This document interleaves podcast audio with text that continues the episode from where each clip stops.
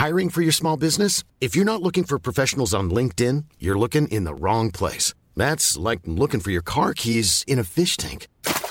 LinkedIn helps you hire professionals you can't find anywhere else, even those who aren't actively searching for a new job but might be open to the perfect role. In a given month, over 70% of LinkedIn users don't even visit other leading job sites. So start looking in the right place. With LinkedIn, you can hire professionals like a professional. Post your free job on linkedin.com slash people today. Bon, bah, on va encore parler de Elon Musk et Twitter. Posément, calmement, pas trop longtemps, mais on va en parler.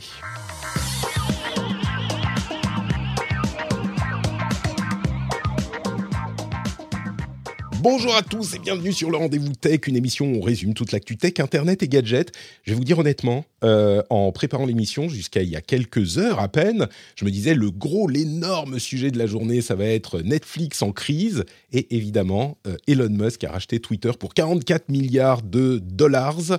Et donc, forcément, bah, ça devient le sujet principal. Il n'y a pas moyen de l'éviter. On en a parlé une heure la dernière fois.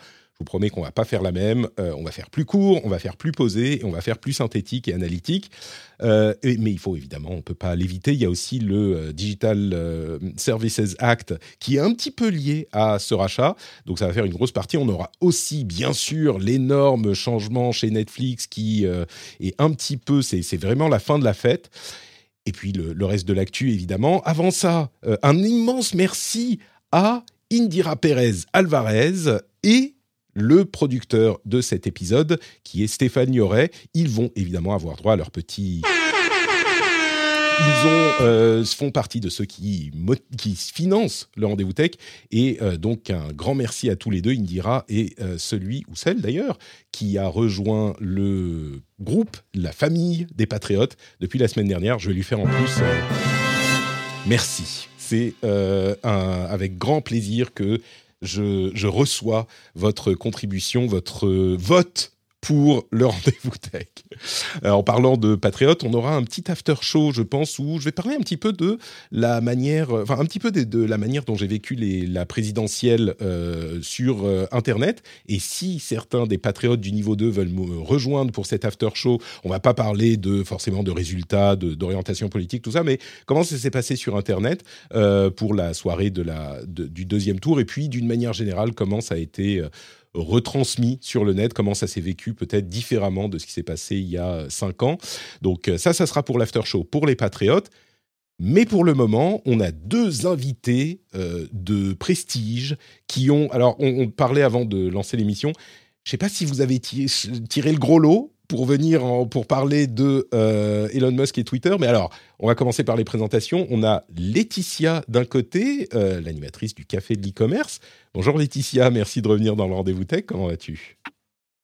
Bonjour Patrick, merci de cette deuxième invitation. Je suis très honorée. Euh, j'avais vraiment apprécié la première fois. Et puis je crois que c'est des sujets dont on avait déjà. Attends, excuse-moi, il n'y a pas de bol qui a fait un don, qui, est devenu patriote en direct là, tout de suite. Donc, euh, on a eu l'alerte sur euh, Twitch. C'est incroyable. Merci beaucoup, Pat Bol. Euh, du coup, ben, on remercie aussi Pat Bol d'être patriote. Merci beaucoup. Ça a marché. non, mais je suis ravie. Et puis, super sujet. Donc, merci beaucoup. Effectivement, j'anime le podcast Le Café de l'e-commerce à raison d'une fois par semaine, le vendredi, avec Adrien Naem. Tout à fait.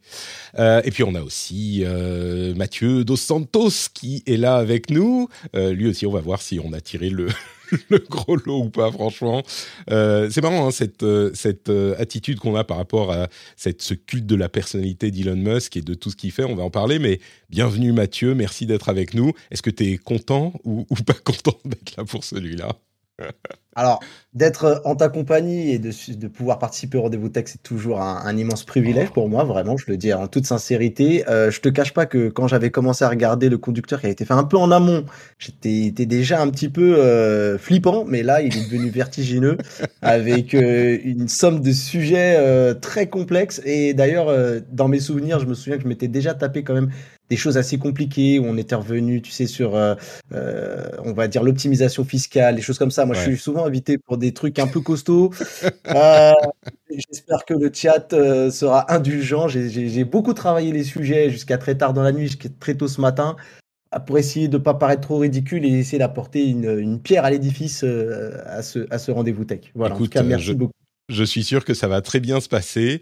on dit dans la chatroom, euh, pas de bol vient de racheter notre Patrick. Écoutez, euh, il faut avouer que euh, racheter notre Patrick, c'est quand même beaucoup moins cher que Elon Musk euh, rachète Twitter. Donc tout est possible. On ne sait jamais. et puis, tant qu'à se faire racheter, je préfère me, faire racheter par les patriotes que par, que par Elon Musk, j'avoue. Alors, comment on va aborder ce sujet? On va essayer, comme je le disais en, intro, avec humour. on va pas faire la même que la semaine dernière. On va être un petit peu plus synthétique, un petit peu plus posé. Euh, mais je voudrais quand même faire un petit résumé de la situation, de pourquoi elle déchaîne tellement les passions et de ce qu'on craint et de ce qui risque de se passer. Alors je vais, faire un petit monologue, je vais essayer de pas faire trop long, j'ai préparé, euh, comme je le fais rarement, mais parfois j'ai besoin d'écrire quand même euh, directement ce que, ce que je vais dire, ou au moins des, des petits bullet points.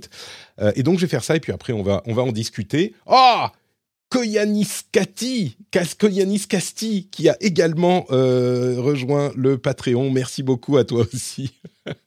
ça marche comme sur Twitch, comme avec les vrais. Alors ceux qui écoutent ça en podcast, ils disent mais euh, c'est bon, lâche-nous avec ton histoire. On veut entendre parler de Elon Musk et Twitter, mais c'est euh, l'interaction en direct. Vous voyez, c'est le web 2.0, l'interaction en direct. merci beaucoup, merci Koyanis, Koyanis Casti. Casti Ava. Donc, merci à toi. Alors, Elon Musk rachète Twitter pour 44 milliards de dollars. Euh, ça traînait depuis euh, pas si longtemps que ça. Hein. Il a commencé à en parler sérieusement il y a à peu près trois semaines, donc ça s'est fait assez vite. Il a réuni un capital euh, d'investisseurs et du capital personnel, notamment en mettant en contrepartie du, potentiel des actions de Tesla, donc il a mis en collatéral il y a plusieurs points à apporter, au-delà du financement qui est important aussi, mais le premier point que je veux aborder, c'est la question du problème. Pourquoi est-ce que ça pose tant de problèmes que ce soit Elon Musk qui rachète Twitter plutôt qu'un autre?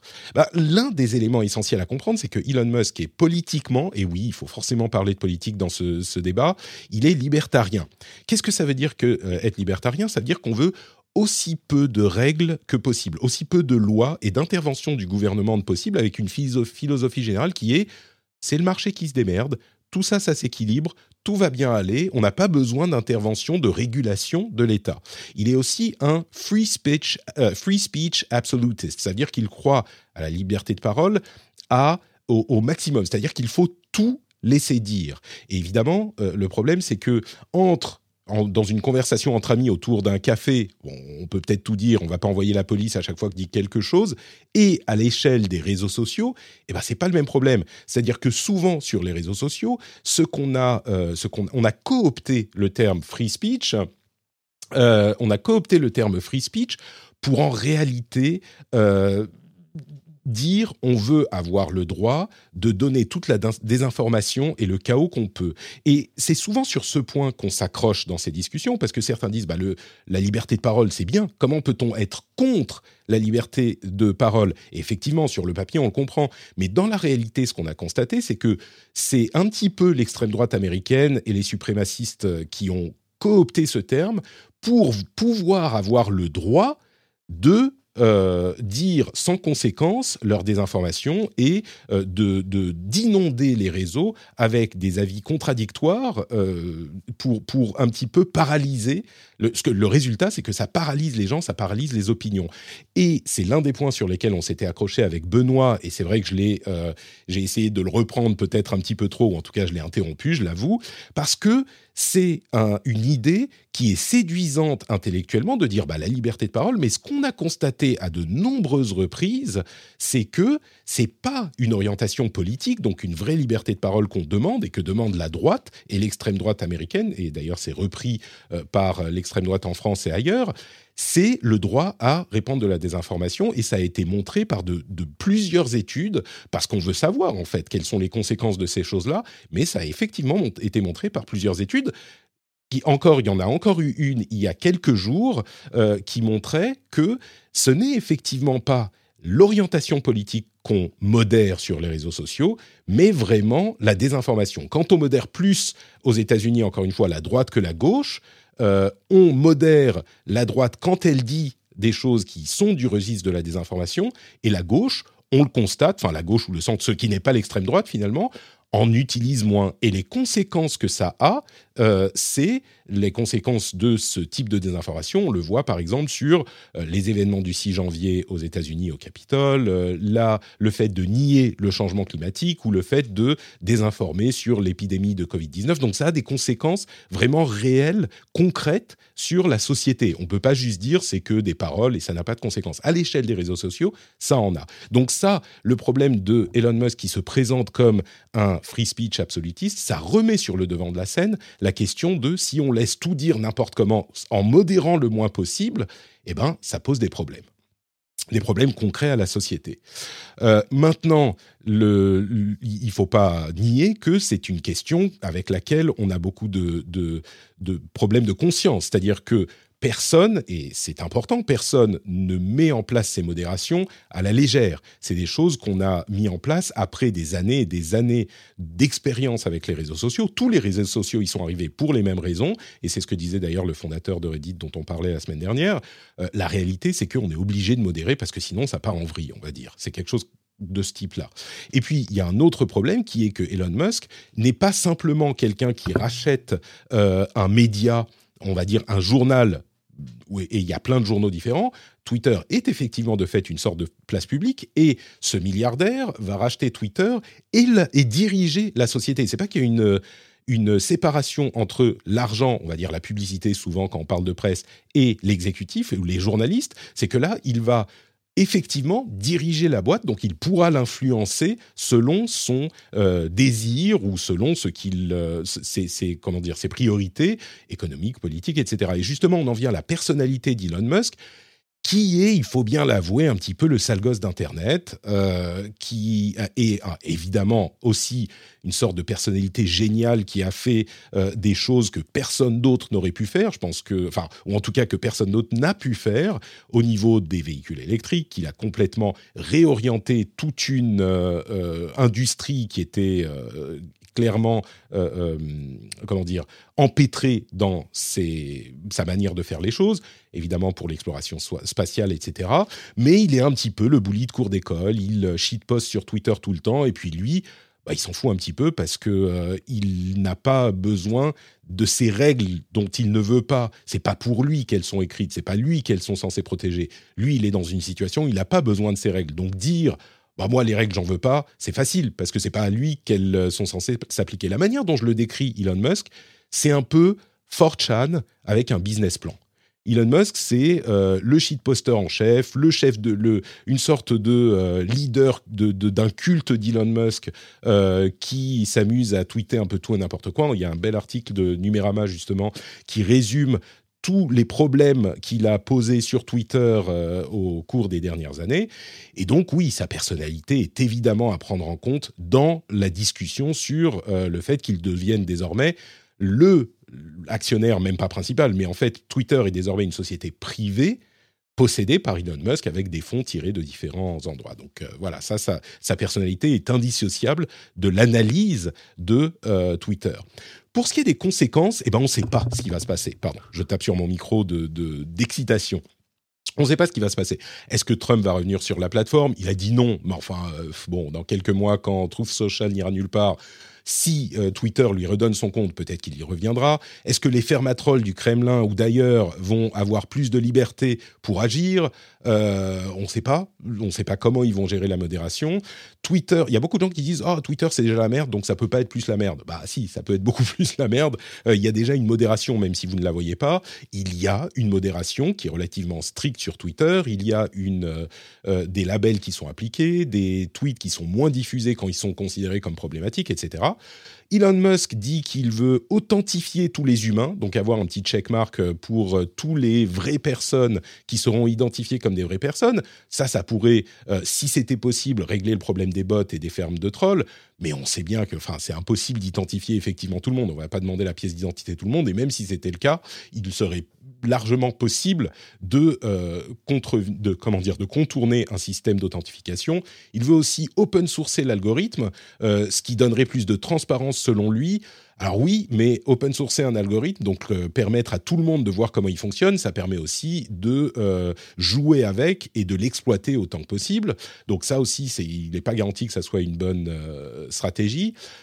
La réalité, c'est que pour tous ces problèmes de modération, il va être confronté à la loi parce qu'il y a certains pays, notamment en Europe, on a le Digital Services Act, dont on va reparler dans un moment, qui impose certaines choses et qui va sans doute arriver dans la loi dans les années à venir, mais même au-delà de ça, euh, en, Europe et en France, on a des, règles, euh, des lois qu'il faut suivre qui imposent une certaine modération à, aux réseaux sociaux, qui imposent une modération sans intervention juridique. C'est-à-dire que même si un juge n'est pas allé dire il faut faire ceci ou cela, il y a une sorte de d'effort euh, de, de foi, comment dire, good faith effort, c'est-à-dire on fait de notre mieux, mais vraiment pour euh, essayer de, d'éviter des choses qui seraient manifestement illégales, même s'il n'y a pas eu de condamnation.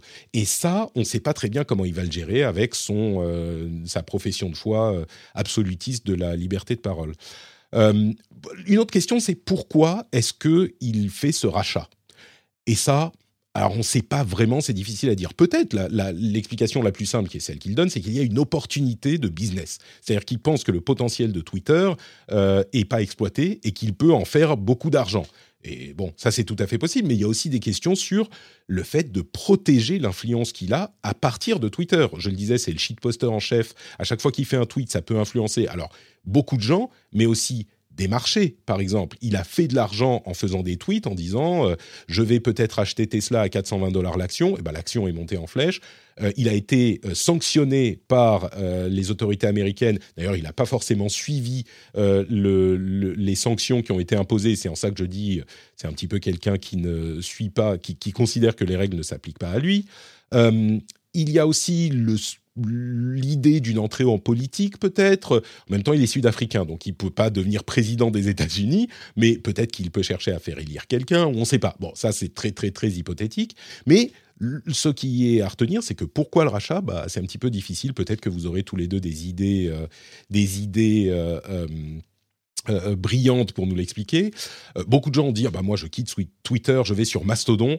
Alors euh, laissez-moi doucement rigoler, euh, personne va quitter Twitter. Enfin si, il y a peut-être des gens qui vont le faire, mais Mastodon, à moins qu'il y ait des changements massifs et très dommageables sur Twitter, enfin c'est pas complètement impossible, mais non, Twitter est là pour rester et quelle que soit la manière dont il va changer, il y a peu de chances que les gens se reportent sur un autre euh, réseau. On verra si ça se produit. Et puis bon, j'ai été quand même majoritairement négatif jusque-là vous sentez arriver, euh, vous, le voyez, il est en train de marcher là. Euh, il faut à un moment que euh, je me transforme en mon alter ego et on présente tout de suite. Voilà, il est là, l'avocat du diable. Il faut avouer que Twitter est quand même un réseau qui a stagné depuis très longtemps, euh, qu'il n'a pas évolué ni dans ses fonctionnalités, ni dans la croissance des utilisateurs, l'utilisation. Euh, donc il est possible qu'il y ait des moyens de le faire changer, et de le faire changer de manière euh, peut-être positive, ajouter des choses, enfin j'en sais rien. Mais c'est vrai qu'il y a un il y a potentiellement un potentiel latent dans Twitter que Elon Musk pourrait réussir à exploiter. Et je dois bien être obligé de l'avouer, si je suis un tout petit peu honnête. Oui, il y a certainement des choses à faire euh, avec Twitter. Moi, c'est pas tellement pour le produit que pour la philosophie que je suis inquiet. Et après ce long monologue, euh, du coup, je vais vous, vous laisser la parole. Peut-être, euh, Mathieu, je vais te poser la question en premier. bon, j'ai résumé un petit peu tout ça. Est-ce que tu partages mes inquiétudes et est-ce que tu penses qu'il y a qu'il y a vraiment des opportunités et que ça serait, euh, qu'il est temps que quelqu'un reprenne Twitter en main et fasse de cette place publique quelque chose d'un petit peu plus performant? Ah, en vrai, moi, je suis assez 50-50. En fait, je vois bien que Elon Musk est quelqu'un qui cristallise beaucoup, mais c'est un peu le cas comme euh, tous les, on va dire, les personnes euh, très influentes dans ce monde. Hein. tu vois, je pourrais te faire le parallèle avec un Cristiano Ronaldo aussi, tu vois, dans une moindre mesure qui est un footballeur aussi qui cristallise autant euh, la sympathie de certains, mais autant aussi euh, euh, il est détesté par d'autres. Et c'est un peu ça. Le, le vrai symbole là-dedans, c'est que Elon Musk donne quand même l'impression de racheter Twitter comme si c'était un peu un jouet. quand on regarde un petit peu les réactions des gens, on a l'impression que c'est un petit peu une, voilà, il s'est pris comme ça, il s'est dit tiens, je vais, il s'est levé un matin, il s'est dit tiens, je vais acheter Twitter. Alors on sait que c'est pas vraiment vrai parce que depuis le 28 janvier, en fait, il a déjà commencé à placer ses pions. On sait que déjà au mois de mars, il avait acheté 2,9 milliards de dollars en actions, qu'il avait donc récupéré, il était devenu le premier actionnaire avec 9% et que du coup, il a c'était il y a trois semaines, ça, hein. c'était il y a trois, quatre semaines. Ça s'est fait très, très, très vite. Hein, et, l'analogie du jouet, je pense, est assez, assez juste. C'est l'impression que ça donne, en tout cas. C'est genre, oh, j'aimerais bien avoir Twitter, combien ça coûte 44 euh, milliards? Ok, bon, allez, je vais acheter Twitter, euh, ça va être sympa. C'est l'une des raisons pour lesquelles les gens sont énervés, quoi. Bah voilà, il y a du coup, il y a, les gens qui, euh, qui ne supportent pas Elon Musk, comme tu l'as si bien déjà résumé en long et en large, à, par ses justement ses activités même sur Twitter. Euh, Twitter euh, comme je le disais avec le chat, euh, on parlait avec le chat, c'est quand même le haut-parleur, je trouve, du monde. Alors, je suis d'accord avec la personne qui disait dans le chat, Twitter ne représente pas le monde, mais quand on reprenait par exemple les tweets, ne serait-ce que d'un Donald Trump qui menaçait le, dictateur nord-coréen, ça faisait un peu trembler tout le monde. En fait, c'est un, incontournable, hein, Twitter, peu, que ce soit pour les entreprises, les hommes politiques, les militants, les stars. Et c'est pour moi, quand je dis haut-parleur, c'est pas que c'est représentatif, mais que ça a un pouvoir. En fait, si vous êtes euh, personne, Twitter vous offre quand même une formidable euh, manière de pouvoir euh, parler. Et du coup, en fait, même des fois, les gens qui n'ont pas Twitter ont connaissance des tweets. Et je pense mm. que c'est le cas d'ailleurs d'Elon Musk, hein, qui, qui, qui, est souvent cité dans les médias traditionnels, dans les médias d'information, qui vont également sur Twitter pour, pour bah, faire de l'information et pour voir un petit peu ce qui agite euh, les foules. Euh, donc il y a ce côté un petit peu voilà où la manière dont il l'utilise aussi n'attire pas forcément toujours la sympathie des gens. Il y a quand même un débat de fond aussi autour de ça. Sur, ce point, j'insiste, je trouve que tu as tout à fait raison. C'est le vecteur de communication le plus puissant qu'on ait aujourd'hui dans le monde. Euh, encore c'est-à-dire que de un vers plusieurs. C'est-à-dire que si on dit quelque chose sur Twitter, ça va être repris dans tous les médias, dans, le monde entier, dans toutes les langues, et il n'y a pas d'autres vecteurs de communication qui soient aussi puissants. Même quand on parle de Instagram, TikTok, Facebook, etc., c'est des trucs qui sont de plusieurs à plusieurs, ou de... Euh, ça ne va pas être repris autant que ce qu'on dit sur Twitter. Alors ça, ça peut changer, mais la situation aujourd'hui, elle est comme ça. Donc ça a une influence indéniable. Voilà, d'ailleurs, euh, il y a Tuto euh, dans le, dans le chat qui le dit très bien. On l'a vu dans le débat présidentiel. On peut aussi exposer des tweets imprimés en A4 sur un plateau de télé. Donc, ce qui montre bien qu'en fait, Twitter, qu'on le veuille ou non, euh, est présent. est présent dans nos vies. Et d'ailleurs, le parallèle est très très juste. Je pense qu'on aurait une réaction un petit peu moins on va dire, euh, soit épidermique, soit d'ailleurs d'excitation, ça dépend d'où on se situe. Euh, si par exemple il avait racheté Instagram, tu vois, euh, je pense que ça aurait pas eu du tout le même impact. et c'est là où Twitter est, assez dingue, c'est que Twitter, économiquement parlant, ça n'a pas, très, ça a pas un modèle économique qui tient la route, en tout cas. Pour le moment, ça rapporte pas grand chose. Mais le potentiel, et c'est ça, je pense, que, qui plaît à, Elon Musk, le potentiel voilà, de, de de faire du brouhaha, on va dire, euh, dans le monde. Et euh, ce qui, ce qui fait qu'il qu'il adore cette plateforme d'ailleurs. Hein. Mm. Et ce qui est drôle, c'est que paradoxalement, euh, tu vois, tu dis que c'est un, un jusqu'au boutiste et que justement il veut libérer le free speech. Preuve en est que malgré les plus de 80 millions d'abonnés qu'il a, il, se plaint quand même régulièrement de la censure de Twitter. C'est-à-dire que malgré les tweets qu'il envoie quand il traite un sauveteur de pédophile ou des choses comme ça, malgré les choses qu'il qui se permet de faire, eh bien, mine de rien, il se plaint encore euh, de, euh, de beaucoup subir euh, la censure. Donc, en fait. C'est un peu l'épouvantail de l'extrême droite d'une manière générale. Et par certains aspects, pas par tous, mais par certains aspects, il en est proche, ces aspects-là. C'est de se plaindre. Bah, on, nous laisse, on nous muselle alors qu'on est repris partout et qu'on qu'on a cette, ce mégaphone à disposition. C'est vraiment une mécanique qu'on retrouve dans ces courants-là, oui. Et, une dernière chose aussi que je voulais mettre en avant. Alors en vrai, moi, je suis assez. Euh, c'est pas que je veux faire le mec qui est très policé, très neutre et tout, mais j'ai vraiment du mal à me positionner. Moi, euh, j'aime beaucoup euh, le côté où on fait bouger les choses sur Elon Musk. Je trouve qu'on a quand même besoin de certaines personnes qui vont, qui ont des délires de dire tiens, on va aller coloniser Mars, tu vois. Même mmh. si c'est un petit peu fantasque, je sais pas si on y arrivera un jour, mais je trouve qu'on a besoin des gens comme ça qui poussent la condition humaine, enfin la condition humaine, mais le, développement humain à aller plus loin, quitte à ce que ce soit un peu bullshit. mais, mais en même temps, on peut pas ignorer que le gars, bon, bah, il est ce qu'il est avec, avec sa vision d'homme, d'homme le plus riche du monde, qui te donne peut-être un, melon aussi gros que l'espace. Euh, et, le dernier truc que je voulais te mettre en avant là-dessus, que je trouve intéressant en travaillant sur ce sujet, c'est que Elon Musk est devenu ce qu'on appelle un Citizen Kane aux États-Unis. Et donc, j'ai été regarder ce que ça voulait dire. Mm. C'est un petit peu l'exemple, et je trouve que c'est un Citizen Kane 2.0. C'est-à-dire que nous, en France, on a des Bolloré ou des Xavier Niel qui rachètent des médias et qui font aussi euh, voilà, beaucoup polémique quand c'est des gens comme ça qui rachètent. Et, euh, et j'ai l'impression que c'est un peu le 2.0 de ces gens-là, puisque eux, du coup, ils achètent des plateformes qui font du bruit. Voilà. Donc, euh, c'est intéressant. Oui, non, mais il y a, y a, de ça. Et, c'est différent de quand euh, on voit euh, Jeff Bezos racheter, c'est quoi C'est le Washington Post qu'il a racheté? Je parlais de séparation entre l'argent et l'éditorial. clairement, on a dans cette démarche-là une séparation qui est claire, même si, bon, on peut trouver problématique que des milliardaires rachètent des, des médias. Euh, là, on n'est pas du tout dans ce contexte-là, dans cette, hiérarchie-là. Il va avoir les mains dans le cambouis, etc. Et c'est marrant parce que euh, il est évidemment une personnalité qui, euh, c'est même pas une personnalité qui divise. C'est, je disais le, cult leader, comme on dit, le, le, leader de culte. on a, on a dans la chatroom là quelqu'un qui a créé un compte, je pense, rien que pour être dans la chatroom parce qu'il savait qu'on qu'on allait parler du sujet, euh, qui est un petit peu dans ce, dans ce, dans cette, euh, euh, comment dire, dans cette démarche-là. Dans 500 ans, Musk sera compté comme le plus grand dirigeant de ce début de siècle. Alors c'est possible, mais il y a les fans. ah non, alors il nous dit mon pseudo c'est pied à l'envers. Très bien, mais il y a, quand on est sur Twitter, gourou de secte, voilà, c'est une sorte de gourou. Quand on est sur Twitter ou partout ailleurs, quand on dit quelque chose sur Elon Musk, que, qu'on ose critiquer un petit peu, on se retrouve assailli des fans de Musk qui viennent euh, vous, vous, vous, agresser, vous engueuler, défendre leur, euh, leur gourou, etc.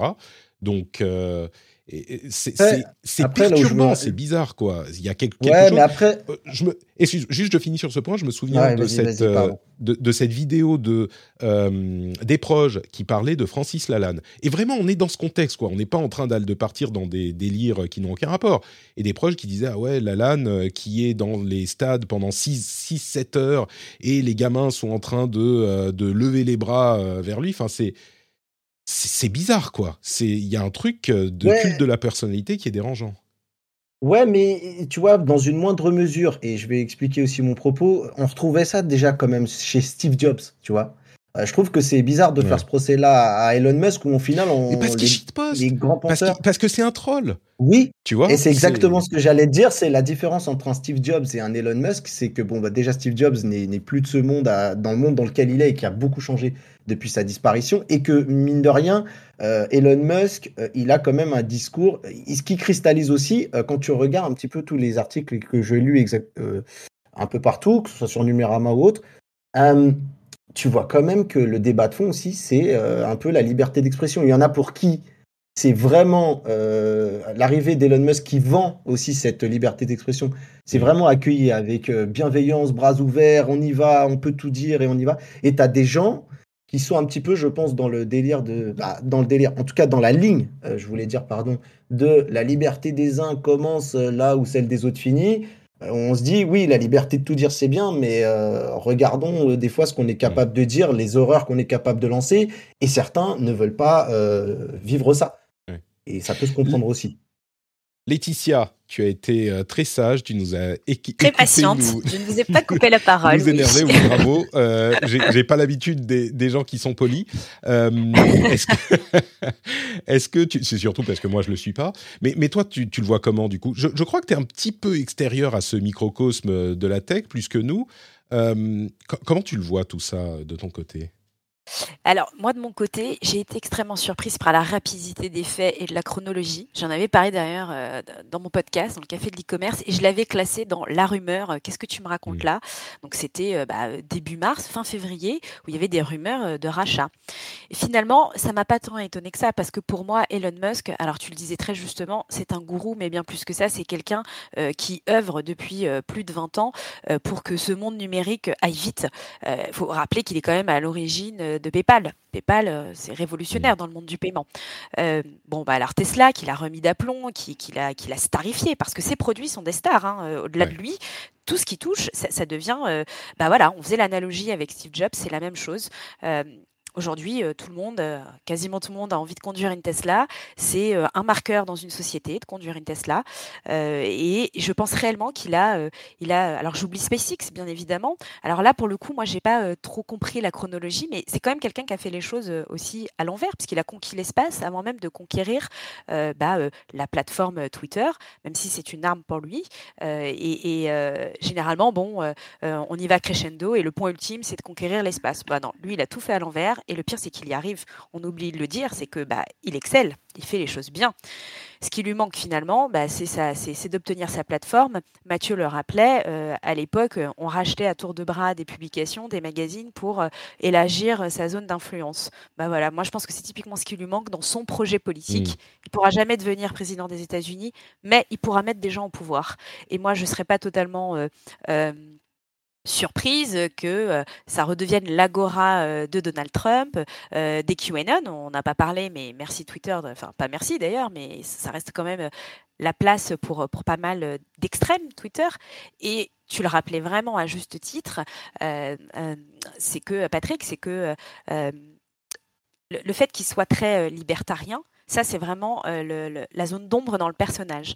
Euh, qu'est-ce que ça va devenir? On voit qu'il a peur de rien. Moi, j'ai été regarder euh, ses, nombreux tweets. Le mec s'adresse à la Terre entière avec le même ton, la même ironie et euh, peut-être parfois les mêmes menaces. il n'est pas exclu que demain, il, continue à parler à Vladimir Poutine et puis qu'on soit vraiment dans la Troisième Guerre mondiale c'est vraiment un, instrument politique pour moi, ce rachat de Twitter.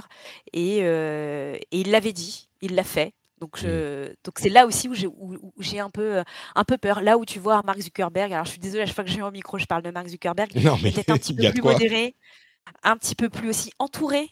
Euh, Elon Musk, c'est quelqu'un qui a un cercle très restreint autour de lui et qui s'en fout en fait de tout ce qu'on lui raconte. Mmh. Et puis surtout, il a cette, cette obsession technologique euh, euh, qui, qui, qui, le hante depuis le début. C'est aussi quelqu'un qui est obsédé par la jeunesse, qui a fait beaucoup de chirurgie esthétique. Et c'est pas anodin, c'est quand même quelqu'un qui a une, une, une, lecture de, notre monde actuel qui est quand même très différente. Ouais. Euh, et, c'est ça qui est, très inquiétant. Comme le dit Mathieu, on a besoin de gens comme ça aussi. C'est juste que lui, il est. Euh, il est, enfin, c'est comme je le disais, c'est du 4chan, quoi. C'est la personnification de 4chan. Il est, euh, c'est un shitposter. Euh, il aime les mêmes et il s'en fout, tu vois. Il est, euh, c'est le genre à aller dans une foule, je sais pas, dans un ghetto, à faire ah ah ah, euh, allez, tout est marrant, on s'en fout de tout. il tape sur l'épaule du, du, mec qui se fait contrôler par la police tous les deux jours en disant ah mais c'est bon, on a le droit de dire ce qu'on veut. Et puis et puis lui, il retourne dans son jet et la réalité ne l'atteint pas, tu vois. C'est pas un mec qui vit dans la réalité. C'est ça. Et puis surtout, ça peut mettre très à mal la démocratie parce que quand il n'y a mmh. plus de règles et que la liberté de marché ou, d'expression n'a plus de règles, quand il n'y a plus de règles pour délimiter un temps de parole lors d'élections ou de choses comme ça, ça peut être une entrave et un risque pour la politique. Mmh. Et, bon, ça profite aux Exactement, et, c'est ce qu'on a vu notamment lors de la prise du Capitole, qui, qui, voilà, au nom de la liberté d'expression, la liberté d'action, voilà ce que ça a donné. Bon, moi, j'ai pas très envie que Twitter devienne. Euh, alors, ça l'est déjà, on peut pas le nier. Hein, c'est vraiment un outil politique, Twitter. Et c'est pour ça que j'ai très peur de cet outil et que j'y vais très rarement, parce que euh, l'agora te tombe dessus euh, au moindre faux pas ou même pas sans un faux pas. Et lui, c'est ce qu'il a envie. Il a envie que ça devienne un joyeux bordel et que qu'il n'y ait plus de règles contre le harcèlement, toutes ces choses-là, toutes ces choses. Bah, tu vas en parler un petit peu plus tard, mais qui sont essentielles pour une bonne démocratie. Et, je, voudrais juste dire un tout petit truc euh, pour les gens, parce qu'en fait, il y a beaucoup de gens qui refusent d'aller sur Twitter par justement parce que cette peur, parce que c'est vrai que tout ce qui en ressort de Twitter, voilà, c'est ça. Non, mais je, tu, en fait, c'est très intéressant parce qu'il y en a beaucoup autour de moi qui sont dans, ton cas. Mais en vrai, Twitter, euh, on en fait un peu, c'est quelque chose qu'on modèle un petit peu comme on le veut. Il suffit que tu soignes tes, tes follow, ceux qui te suivent, des choses comme ça. Moi, je trouve que moi, ma, ma timeline Twitter, elle est très très saine là-dessus quelques dérives, mais franchement, en, vrai, c'est à la marge. Et il faut vraiment le modeler à sa, à sa façon et ne pas subir euh, le, le, tu sais, l'envie d'aller cliquer sur le, le hashtag euh, qui, euh, qui, qui en, ce moment remonte. voilà, je pense que Alors, faut maîtriser l'outil en fait. C'est possible pour certains, pour certains types de personnes. Euh, je peux te dire qu'il y a des gens qui peuvent essayer de modeler autant qu'ils veulent. S'ils sont pas en compte privé et qu'ils n'acceptent personne d'autre, ils vont se faire euh, taper dessus et, engueuler et, avoir une, euh, une expérience vraiment difficile. Et au-delà de mais ça. comme quoi, c'est possible, tu vois. Ah, non, c'est possible pour certains, c'est pas possible pour tous. Je peux te dire qu'il y a ah, des il suffit de, sécuriser ton compte? Bah oui, oui, mais du coup, du coup, c'est plus Twitter. Du coup, si tu fais un compte privé, c'est plus tout à fait Twitter. Twitter, c'est un endroit qui est safe. Euh, pour certaines personnes à utiliser comme Twitter. Sinon, il faut que tu te barricades, tu vois, et c'est plus la même expérience. Mais au-delà de ça, et on va, on va peut-être euh, conclure parce que comme on me le fait remarquer, ça fait déjà presque une demi-heure. Désolé. Mais le, grand, la grande escroquerie de cette histoire de liberté de parole, c'est vraiment que l'extrême droite a coopté cette, euh, ce concept en disant il faut nous laisser parler, mais ce qu'ils exigent, c'est pas juste on veut nous laisser parler, c'est que on ne les euh, on, ne les alpague pas quand ils disent des choses qui sont inacceptables ou qui ont des conséquences réelles sur la société et sur le monde. Quand on parle de l'invasion du Capitole le 6 janvier, c'est des conséquences. Ça a mis, euh, on est passé très très près d'avoir une, euh, euh, crise majeure politique, gouvernementale aux États-Unis. Quand je dis crise majeure, Donald Trump continue à dire, et une bonne partie de ses partisans croient, qu'il a gagné l'élection. On met en danger la démocratie, vraiment. Quand on parle du réchauffement climatique, plus on réussit à euh, perturber ou à insuffler l'idée que le réchauffement climatique n'existe pas, ou qu'il n'est pas causé par l'homme, ou qu'il est causé par l'homme et que c'est trop tard, bah, c'est des gens qui ont de l'argent, c'est des exploitants euh, d'énergie fossile qui veulent pas arrêter leurs euh, exploitations et qui vont inonder les réseaux. Je dis, je donne ça au hasard, hein, mais c'est qui vont inonder les réseaux pour dire le réchauffement, pour brouiller les pistes. Et du coup, la conséquence, ça va être que les gens ne vont pas forcément avoir la volonté politique d'imposer les changements à ces gens-là.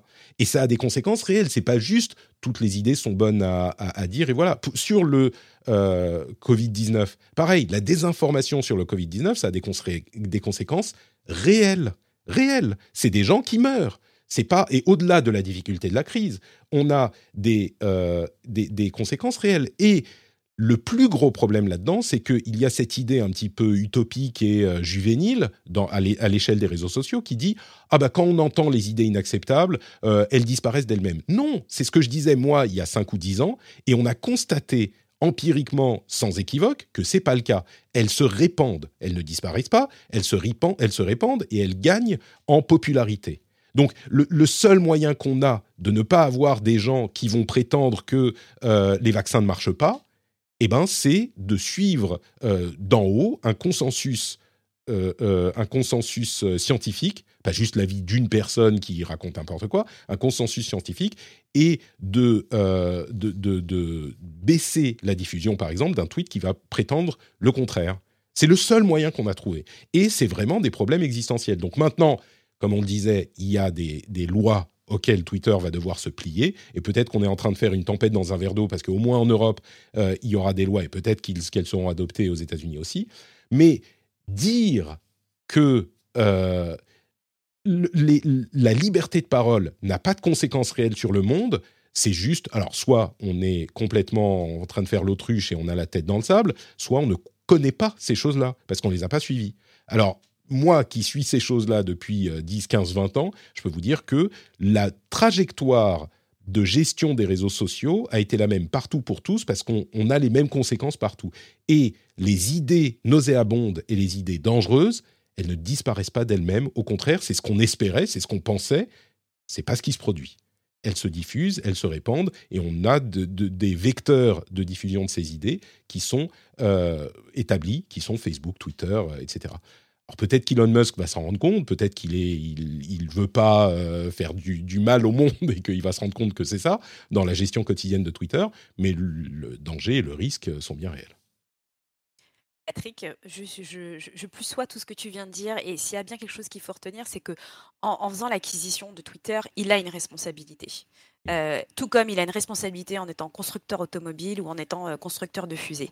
Et j'espère, moi, que vraiment, au-delà de sa responsabilité de je lance des tweets et je les assume parce que c'est ce qu'il dit, et puis il s'en fout complètement, j'espère vraiment que ça ira plus loin et qu'il sera conseillé autrement, parce qu'il a maintenant une responsabilité vis-à-vis des utilisateurs, vis-à-vis bah, des gens à qui il s'adresse, et puis des investisseurs j'espère qu'il va vraiment, il va vraiment le saisir et que bah, euh, euh, il va y avoir des règles parce que sinon euh, ça va devenir le petit, le petit jouet d'Elon Musk et, Twitter perdra de son intérêt et, deviendra une agora très nauséabonde. Et tu viens de le dire.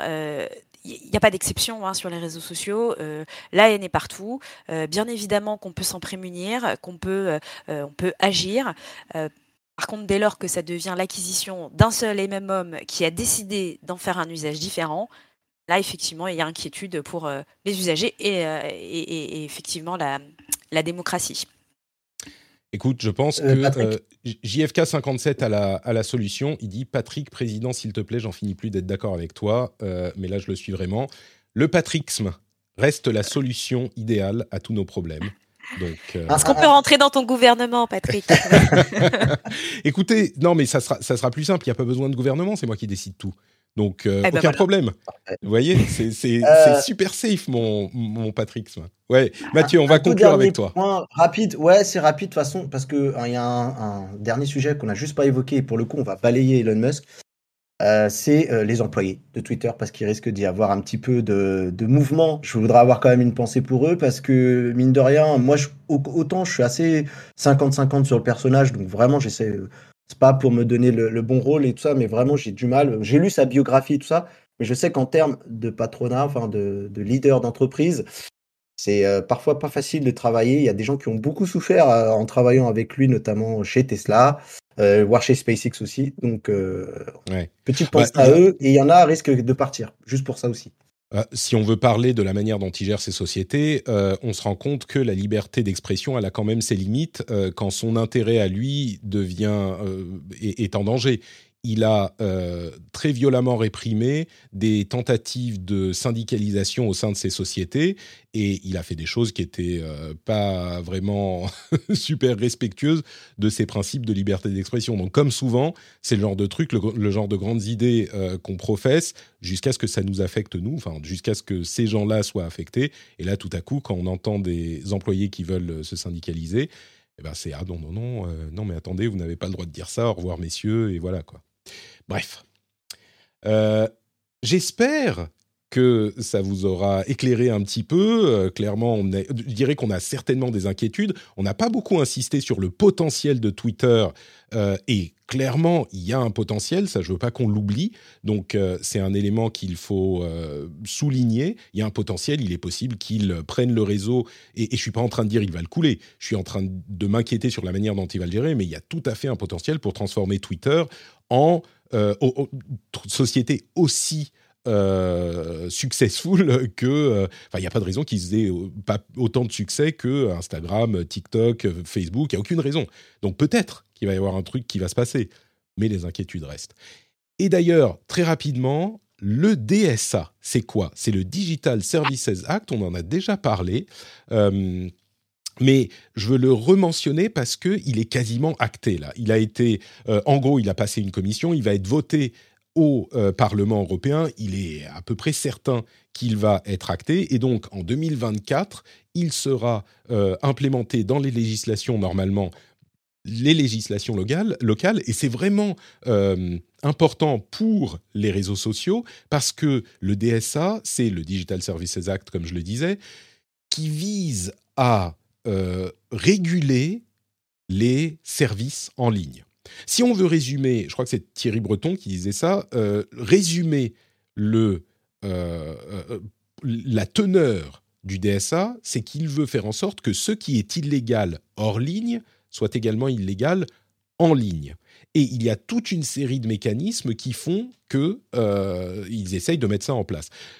Les domaines d'application, c'est par exemple le ciblage euh, pour la publicité, on peut pas cibler selon certains trucs genre religion, ethnie, etc.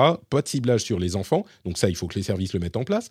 Pas de dark patterns, vous savez, ces euh, éléments d'interface où on vous met le oui beaucoup plus gros que le euh, non, c'est beaucoup plus subtil, hein, mais je schématise, ça c'est interdit. La transparence des algorithmes, ça ça m'inquiète un peu parce que quand les algorithmes sont connus, bah, on peut les exploiter, comme je le disais tout à l'heure, mais bon, transparence des algorithmes, des mécanismes d'urgence ça, c'est un truc qui touche à Twitter, des mécanismes d'urgence pour la modération. C'est-à-dire que quand il y a des crises, eh bien, on a le droit de dire à tel ou tel réseau, bah là, euh, vous devez euh, modérer de telle ou telle manière, et bah, ça s'impose, c'est la loi qui impose ça. Euh, il faut des options pour ne pas avoir de personnalisation dans les flux d'informations, c'est-à-dire des options pour voir un flux chronologique sans algorithme. Donc euh, ça, c'est un truc qui est disponible, mais qui sera imposé désormais. C'est souvent disponible, ça a été souvent ramené euh, ces dernières années. Et puis, le, les 6% d'amende, euh, les 6% de revenus globaux d'amende pour des contraventions, aux, enfin des, gens qui des services qui ne respecteraient pas ces choses, c'est vraiment 6% des revenus mondiaux en amende. évidemment, ça force les services et les services Internet à euh, se conformer à ces règles-là. Donc c'est pas encore en place, hein, comme je le disais, il y a encore un vote qui doit se faire au Parlement, qui va a priori passer, puis après ça sera euh, d'ici 2024 que ça devrait être implémenté, mais c'est un gros package de lois qui vise les services en ligne et moi, je, pense qu'il y a cinq ans, euh, alors il y a que les cons ou je sais pas, les gens intelligents qui ne changent pas d'avis, j'en sais rien, mais il y a cinq ans ou dix ans, moi j'aurais été très préoccupé par euh, une série de lois de ce type.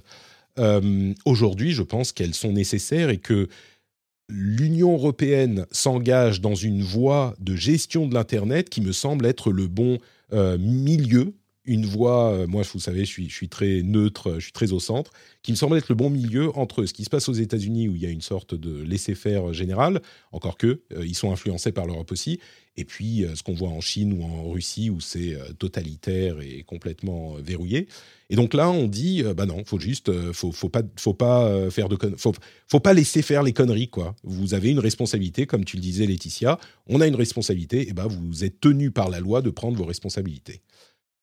Voilà pour le DSA. Euh, un mot peut-être sur ce, sur ce sujet. C'était un gros sujet jusqu'à il y a deux jours, mais euh, euh, je ne sais pas si Mathieu ou Laetitia, vous avez quelque chose à ajouter là-dessus. Oui, bah, je, je, me lance. effectivement, tu viens de le dire, tout a pris des dimensions importante, parfois même démesurée. Il y a cinq ans, moi, j'aurais été comme toi, je me serais dit, bon, non, mais c'est pas le Far West, il n'y a pas besoin de réguler. Euh, quoi. La réalité, c'est que oui, il faut réguler parce qu'on a des gérants qui euh, ont mis en place euh, un Far West, bien en plus, parce qu'ils l'ont, ils l'ont plutôt bien fait, qui nous a un petit peu. alors là, c'est vraiment le prisme du e-commerce, je suis désolée, c'est un peu ma déformation de formation, ah, tout ce que, vous voulez. Exactement. mais ces géants sont arrivés avec leurs propres règles et c'est dur euh, de leur dire non mais en fait là tes règles là euh, qui fonctionnent qui sont successful euh, non on va toutes les, démanteler parce que c'est pas bien pour l'utilisateur final. Tu fais mmh. des choses qui sont pas bien qui sont pas saines. C'est dur quand on est e-commerçant d'entendre ça. Néanmoins il faut souligner que le, le cet acte, j'ai oublié le nom en français. DSA, le Digital euh, Service. Euh, il est quand même sous l'impulsion de la France. La France, depuis euh, plus de cinq ans, elle œuvre vraiment pour que les GAFA, les GAFAM soient en conformité avec, avec les lois européennes principalement. Donc, j'ai pas envie de saluer, mais j'ai envie de dire, bon, enfin, quelque chose accouche euh, de tous les efforts euh, de l'Union européenne et, de la France. Donc sur ce point-là, bravo. Là où je suis un petit peu plus inquiète, bah, c'est sur tous ces petits, alors pas ces petits, mais les moyens et les petits e-commerçants à qui on en dit, on a dit, fais du dropshipping, fais du, du, du DAC parterne, récolte de la donnée, c'est bien parce que comme ça, tu vas pouvoir connaître ton client, tu auras plein d'informations et tu vas pouvoir mieux cibler. Et là, aujourd'hui, on va leur dire, c'est terminé. Parce qu'il ne faut pas se leurrer, les grands, ils arriveront toujours euh, à se baquer, à mmh. trouver des plans B mais les plus petits qu'on a incité, et vraiment qu'on a incité même localement. Euh, euh, il y a eu des chèques numériques qui ont été donnés pour développer euh, les sites les sites e-commerce de beaucoup d'artisans locaux, notamment pendant, pendant le Covid et après le Covid. Qu'est-ce qu'on va leur dire à ces gens-là? On va leur dire, bah, maintenant c'est fini, en fait, tout ce que tu as mis en place là pour bien cibler, pour faire du targeting sur des, des, plateformes, ou aussi en matière de retail média, tout ce que tu as pu dépenser comme, comme argent, bah, c'est pas que c'est terminé, mais en tout cas, on va mettre des lois et ton business, il va forcément en prendre un coup. Alors là, je, suis persuadée. Et puis en plus, on parle d'investissement assez important pour, pour, pour les e-commerçants, les, retailers. Et encore une fois, j'ai pas envie de parler des plus grands parce que vraiment, eux trouveront toujours une, une parade et une solution parce qu'ils sont encadrés, parce qu'ils sont, ils sont conseillés. Mais les plus petits, bah, je, suis assez inquiète. Néanmoins, il faut souligner la rapidité euh, euh, de, de, de, bah, de, cette mise en place. C'est nécessaire. Euh, il faut arrêter de prendre aussi les, les, les, le consommateur final pour un imbécile. Il a le droit d'être informé et il a le droit d'être aiguillé en toute transparence dans son parcours d'achat. Donc je suis, je suis un peu comme toi, balle au centre. Hein, c'est compliqué. Mais faut, forcer, tu te dis bon bah c'est peut-être pas plus mal. J'ai l'impression quand même. Oui, oui, exactement. Alors voilà, je vais le dire, c'est pas plus mal. Il faut de la régulation, pas outrance, mais il faut aussi penser à tous ces, e-commerçants à qui on a forcé vraiment la main en leur disant mais développe-toi, il y a plein de choses qui sont possibles. Prends mmh. cette solution-là, tu vas voir, c'est facile. Et maintenant, bah, finito. Hein. Alors effectivement, c'est surtout le RGPD qui va s'appliquer euh, dans, les cas que tu mentionnes, euh, qui est une autre grosse initiative européenne d'ailleurs. Encore une fois, euh, le, fait de mettre les géants de la tech au pas, c'est un truc qu'on peut faire au niveau de l'Europe, qu'on ne peut pas vraiment faire au niveau de la France. Hein. Oui, on peut passer des lois en France, mais c'est pas du tout la même chose comme quand il y a tout le bloc européen qui passe quelque chose. Mais là, le DSA, le Digital Services Act, il s'applique vraiment aux géants de la tech. En gros, c'est les GAFAM, parce qu'il y a des critères euh, d'applications qui sont genre il faut avoir 45 millions d'utilisateurs dans l'Union européenne, etc. Enfin, ce genre de choses. Donc, c'est vraiment sur les très très gros.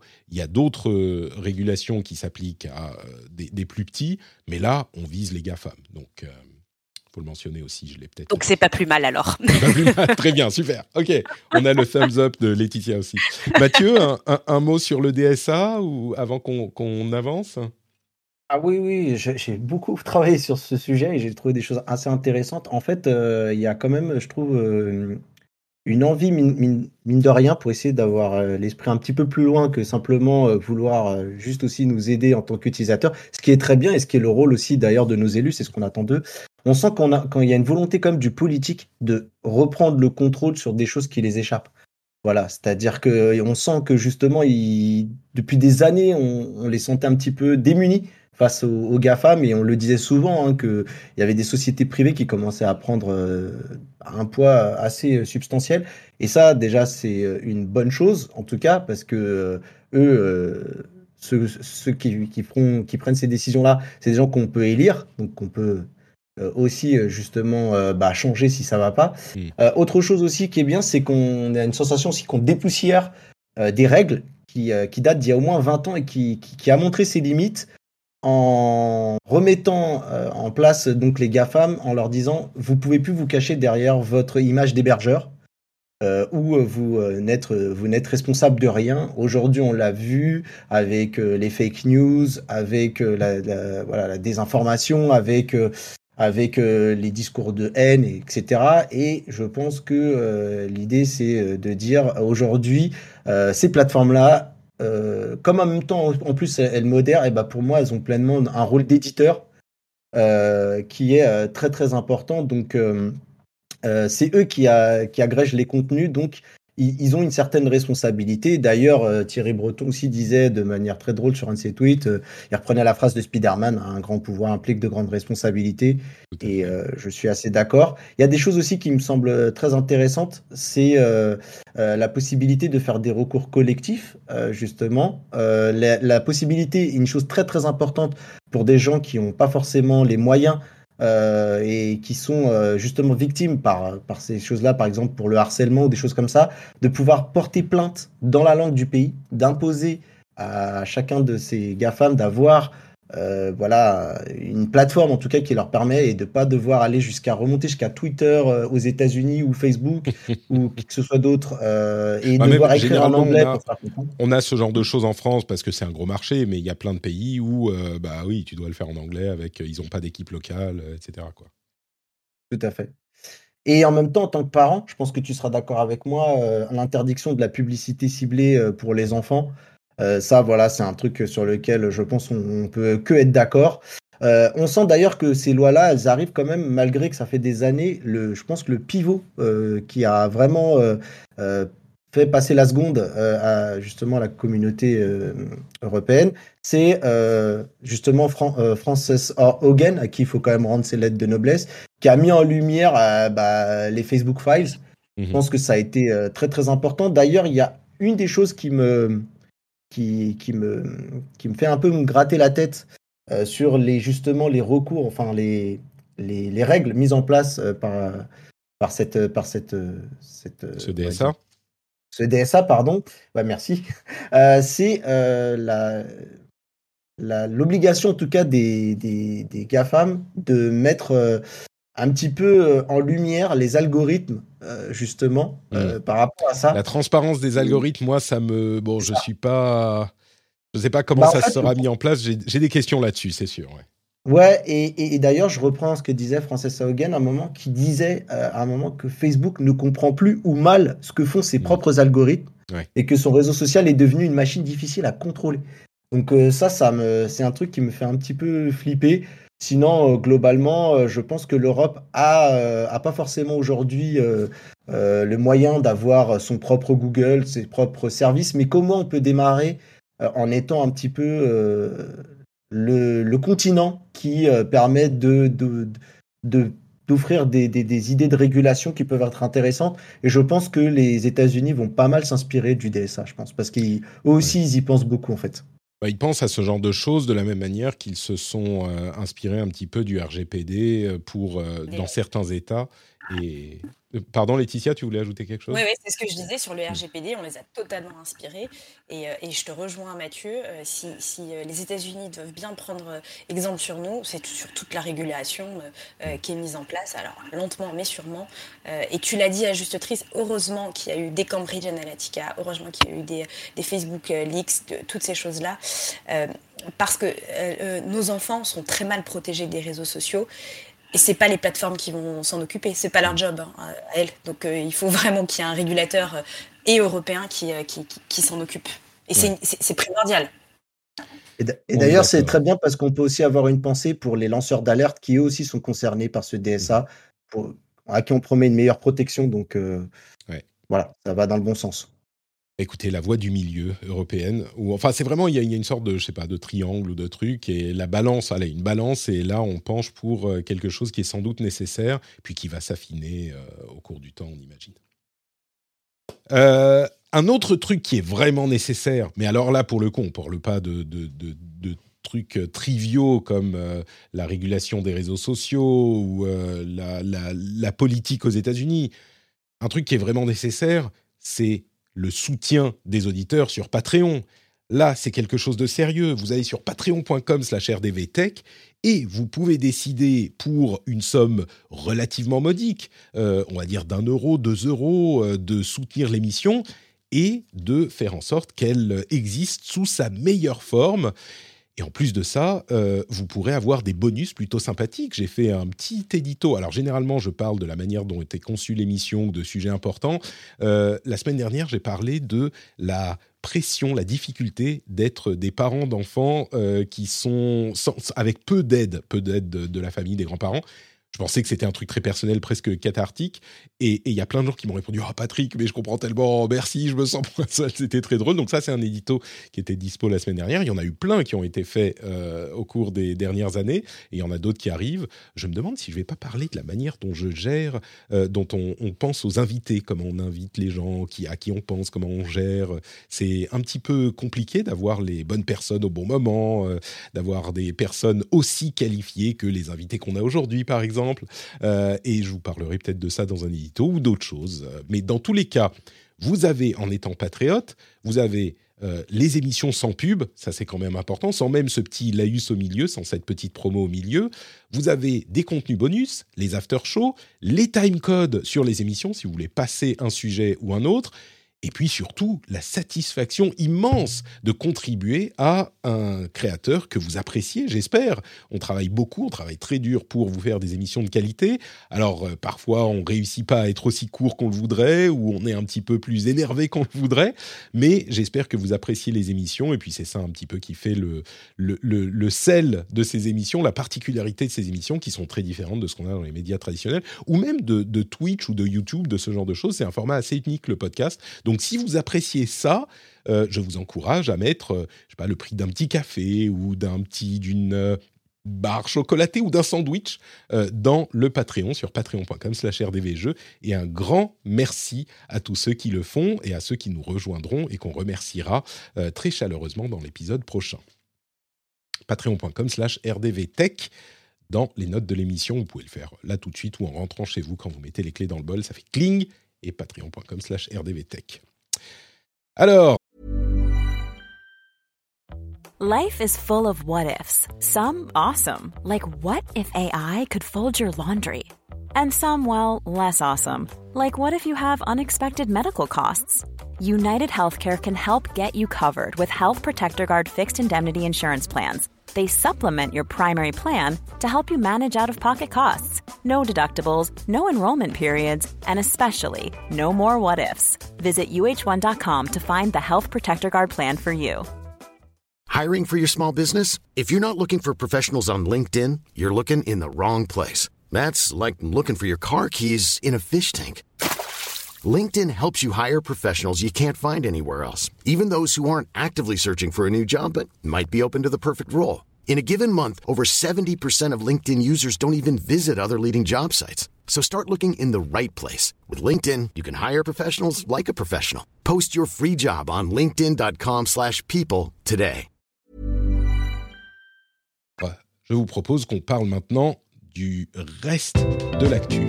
Je ne sais pas si j'ai pour euh, les infos principales tout à l'heure. Peut-être oublié l'émotion. Mais là, c'est Netflix et chez Netflix, messieurs, dames, ça ne va pas. Les choses sont dures. Reed Hastings a du mal à tenir sa société. Pourquoi? Parce qu'il vient d'annoncer, euh, il y a une semaine à peine, que Netflix avait pour la première fois perdu des abonnés. 200 000 plus précisément. Ils ont perdu 200 000 abonnés et là, évidemment, tout s'est effondré au niveau de la bourse, au niveau des commentateurs, au niveau des analyses.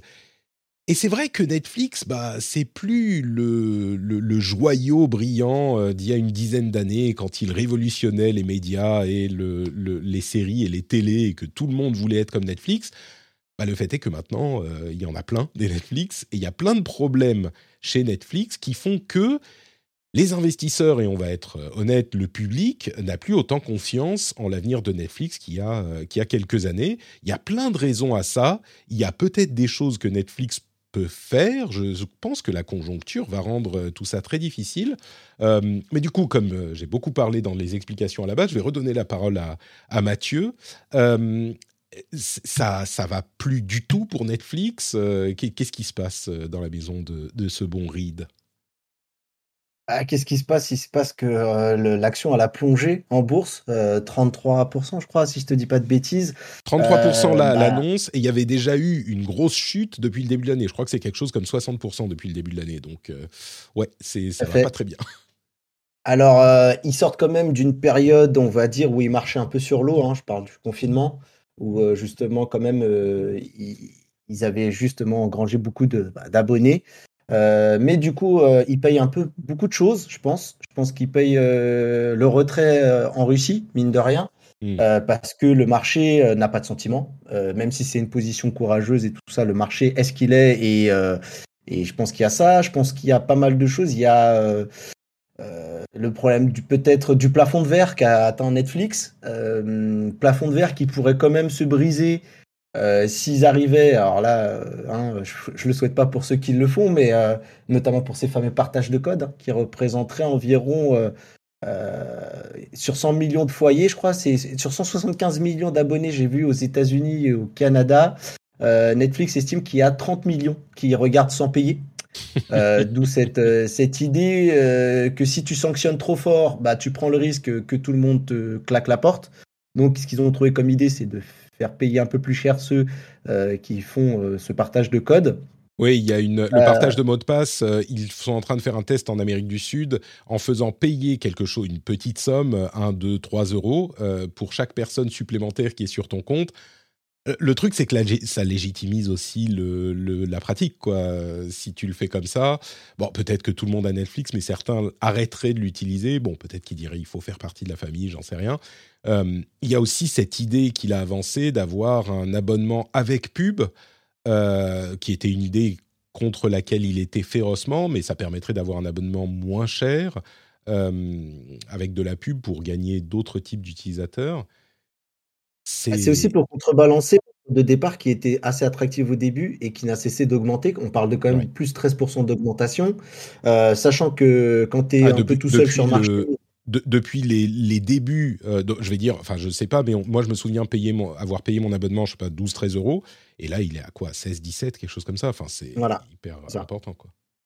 Et encore, quand tu es un peu tout seul sur, euh, sur le marché, ça va, mais aujourd'hui, on a vu l'émergence bah, d'un Prime Video, d'un Disney, euh, et encore aux États-Unis, il y en a beaucoup avec il y a HBO, Max, Disney, euh, Paramount Plus, Peacock. aux États-Unis, c'est le Floride. Il y a pléthore de, de, plateformes, donc voilà. Je pense qu'il y a aussi euh, bah, un peu un trou plein de Netflix. Il y a des gens qui commencent un, petit peu à être lassés, qui voient une baisse dans la qualité des contenus. moi, je, ne regarde pas assez Netflix pour, pour justement juger, mais c'est un petit peu ce qui en ressort. Et tu vas m'en vouloir, tu vas me détester. Mais je me prépare. De rien, eh ben écoute, il y a Elon Musk qui a aussi tweeté sur le sujet et qui, mine de rien, euh, qu'on le veuille ou non, euh, je pense qu'il évoque aussi un, courant de pensée euh, qui existe, qu'il ne faut pas nier, qu'on adhère ou qu'on n'adhère pas. C'est qui dit que Netflix fait un peu trop la drague au mouvement woke.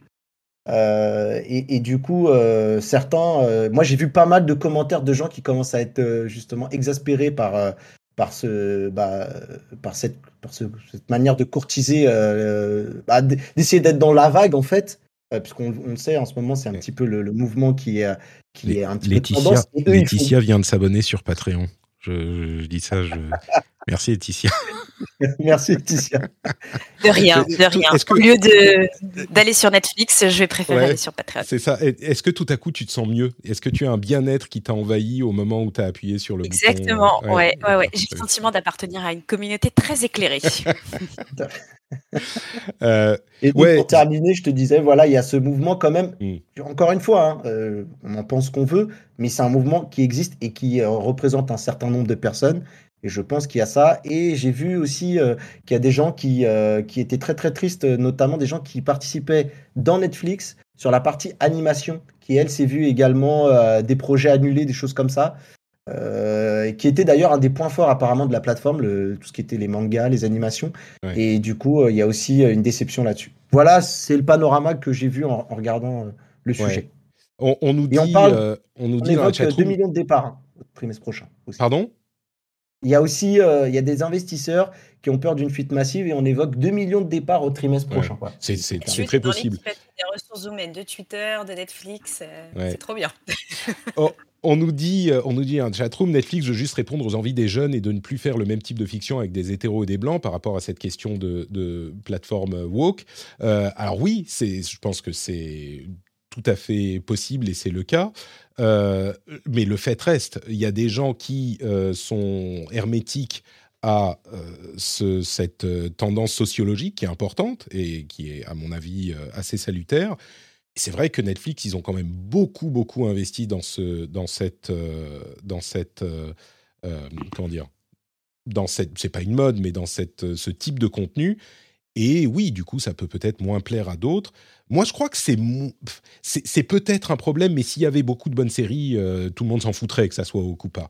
Euh, il y a des bonnes séries, mais c'est vrai. Euh, moi, j'ai beaucoup suivi Netflix, et évidemment, il y a les nouvelles séries, enfin les nouveaux services qui sont attrayants aussi, que ce soit Disney Plus ou HBO ou etc.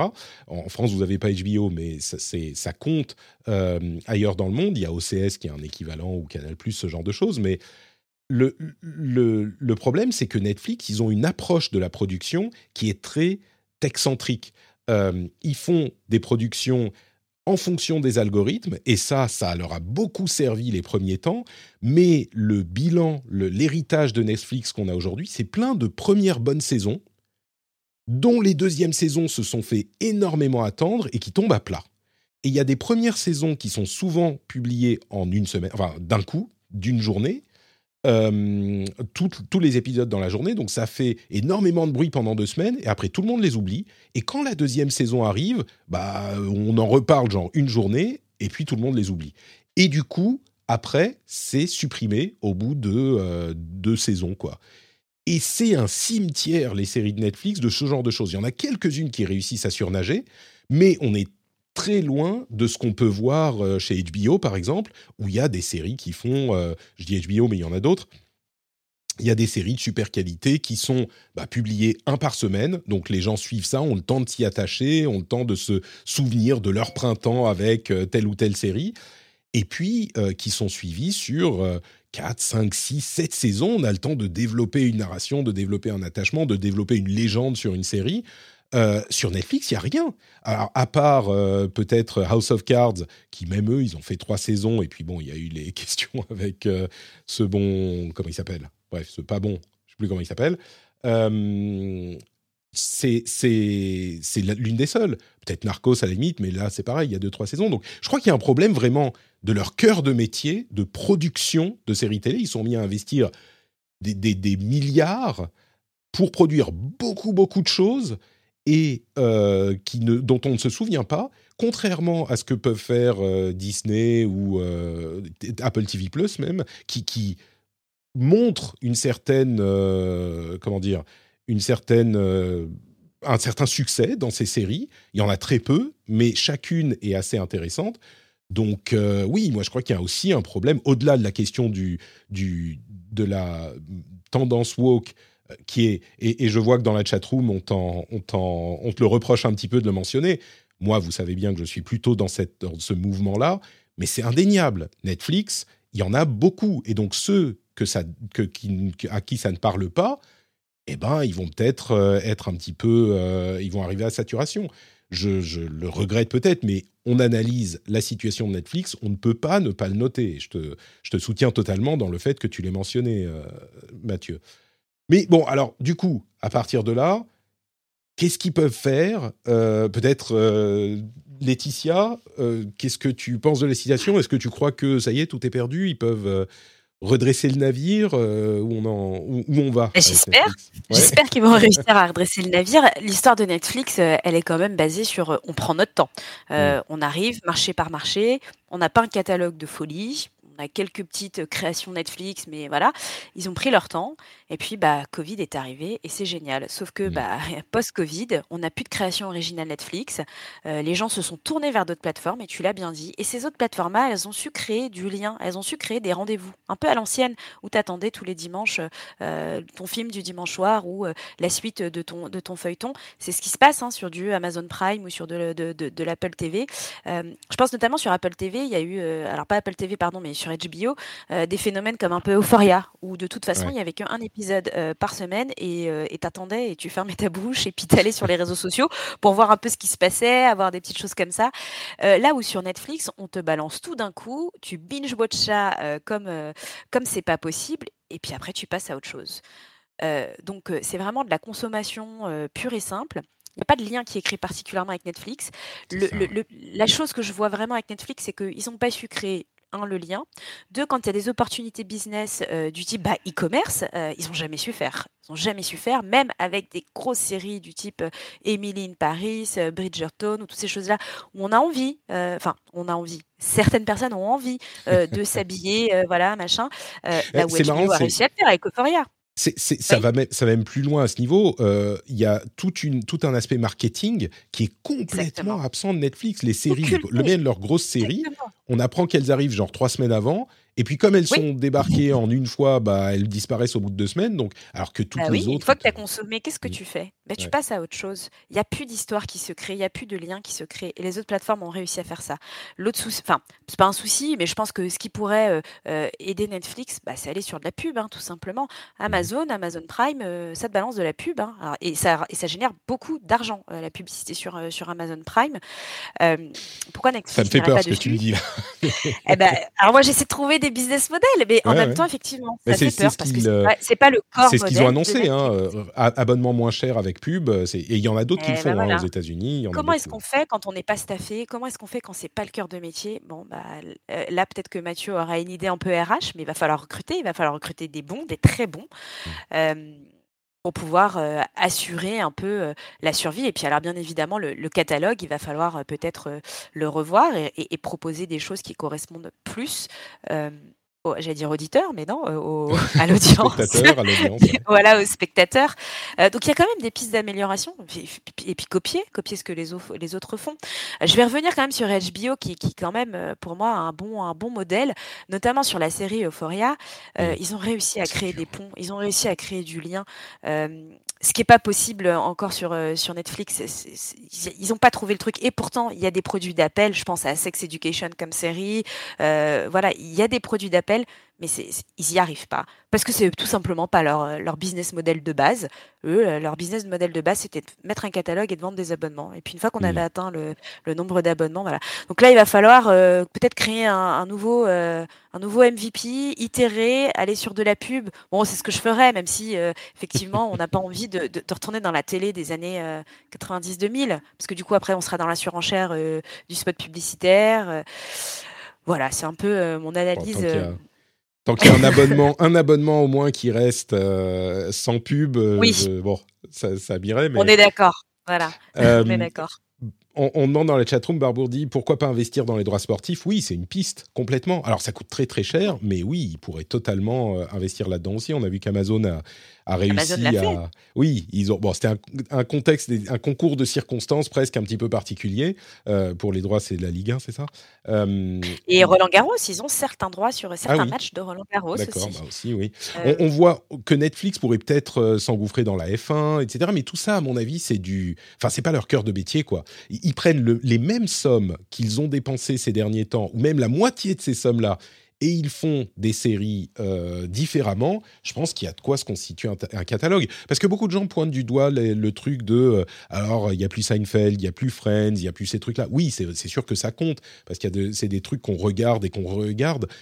Mais HBO, euh, ils ont pas. Ah, si, c'est peut-être euh, sur HBO maintenant, euh, Friends, je sais plus. Mais enfin, pendant longtemps, ils l'avaient pas, et ça les a pas empêchés de garder cette image très positive et cet attrait.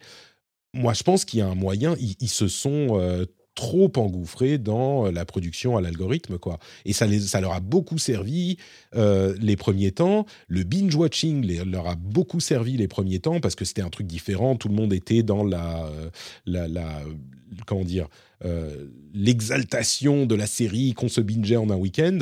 Euh, bah oui, mais maintenant, les temps ont un petit peu changé, donc euh, faut faire différemment. Et, ils ont des séries bien, mais je pense à Ozark, qui est dans l'illustration de l'article que je regarde. C'est vachement bien, Ozark. C'est HBO-esque, mais, mais bon, c'est très très rare ces trucs-là. Et il y a tellement de, tellement de merde faut avouer, hein, Netflix, euh, il y a beaucoup de choses qui plaisent à.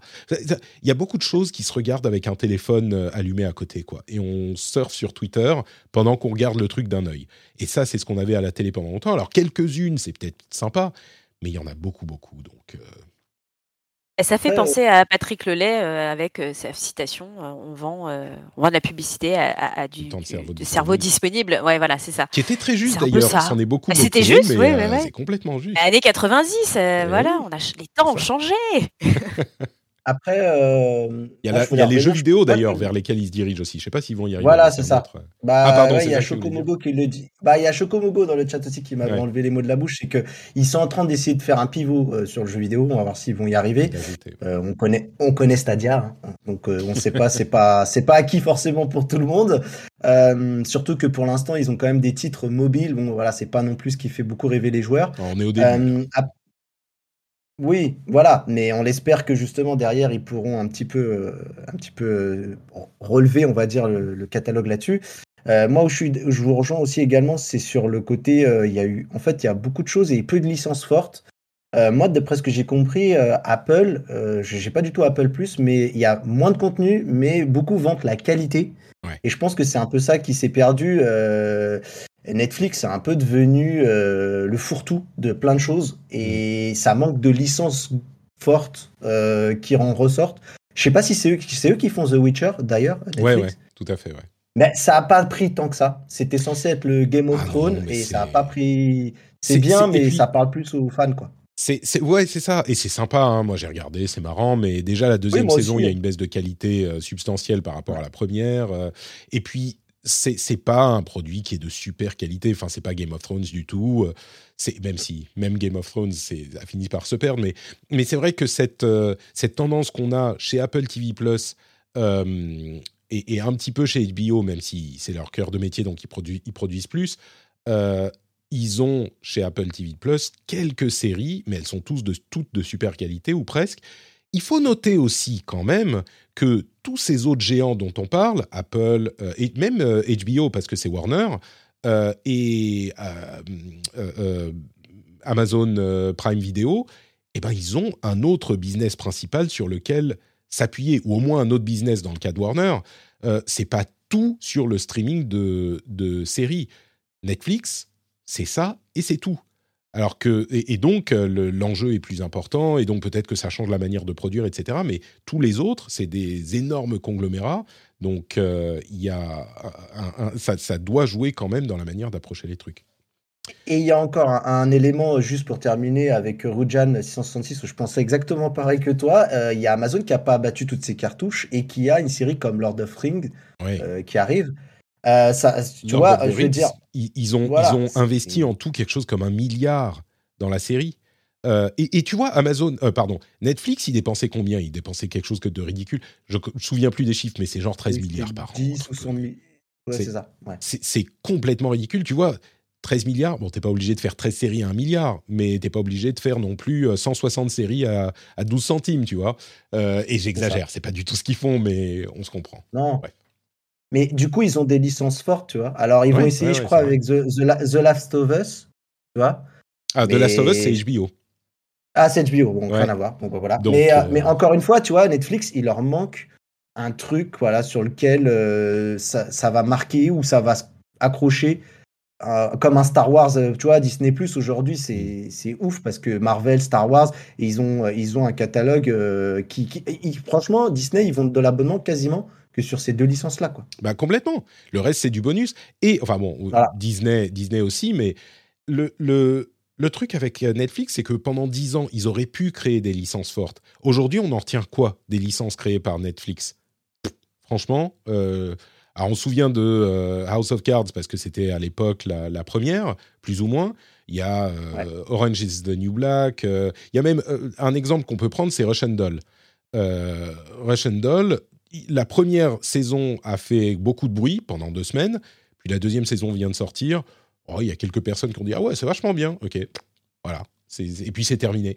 Et je me dis euh, quand on pense à The Last of Us, qui est une grosse licence de jeux vidéo, euh, monde apocalyptique, enfin un potentiel intéressant. HBO, euh, je peux tout à fait imaginer une saison 1 super léchée qui va s'étaler sur 10 épisodes, 6-10 épisodes, quelque chose.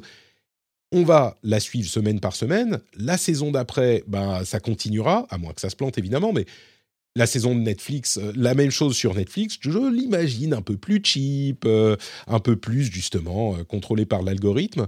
Et puis après la première saison, bah, on, l'oublie un petit peu. Il y a tellement de temps jusqu'à la deuxième, et la deuxième, on l'apprécie un petit peu moins. Puis au bout de la troisième, il l'annule. Euh, parce que c'est un truc qui ne, ne plaît pas. Enfin, j'en sais rien, les mystères de, des décisions de Netflix. J'ai du mal à penser à des saisons produites par Netflix qui ont fait plus de deux saisons. Enfin, des, des, séries qui ont produites par Netflix qui ont fait plus de deux saisons. Tu vois, par exemple, tu prends même un AMC, eh ben, tu as Walking Dead, qui est encore, tu vois, même si aujourd'hui c'est un peu la pente descendante, hein, mais c'est plus aussi bien. Mais c'est, tu vois, euh, comme tu disais, Netflix, on a du mal à retenir. Euh, voilà, un, gros truc bah. euh, qui. Euh, il y a quand même des Squid Game, des Casa des Papel, oui, c'est vrai, des Sex Education. On en a en fait, mais finalement, ils sont vite oubliés. C'est ça la réalité. C'est ah des, produits d'appel qu'on va binge-watcher et, puis on va, ça va tomber quoi, comme un coup près, une fois qu'on on aura passé trois jours à regarder ça. Et puis, Casa des Papel, j'ai pas l'impression que les saisons au-delà de la saison 2 aient fait beaucoup de bruit. Squid Game, il y a eu une saison, ça a fait beaucoup de bruit pendant deux semaines. On verra ce que fait la deuxième, mais pareil, moi je crains que machin. Mindhunter, la première saison complètement incroyable. Deuxième, je crois que j'ai regardé un épisode. Mais la première, c'était fou, c'était super bien. Deuxième, bon, bah, j'ai regardé. Je ne saurais même pas vous expliquer pourquoi, mais il y a une alchimie qui prend pas avec les productions Netflix au-delà d'une ou deux saisons. Ce qu'on peut retenir aussi de Netflix, c'est qu'ils ont quand même beaucoup œuvré pour des productions locales. Mmh. Moi, j'ai découvert des séries italiennes que j'aurais jamais regardées ou des séries. Bah, Squid Game, j'ai jamais regardé parce que vous aurez compris que je suis. la violence, c'est un petit peu compliqué. Twitter, tout ça, la castagne. Alors, j'aime bien la castagne en vrai, peut-être, mais pas à l'écran.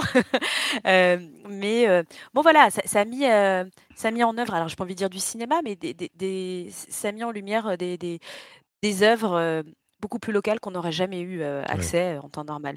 Et alors moi, mon intuition, c'est que Netflix, il faudrait que ça devienne un peu un canal de l'époque, avec des vraies créations originales, des mmh. vraies incarnations, un ton décalé peut-être, un vrai parti pris sur, je sais pas, d'évoquer le wokisme, des choses comme ça.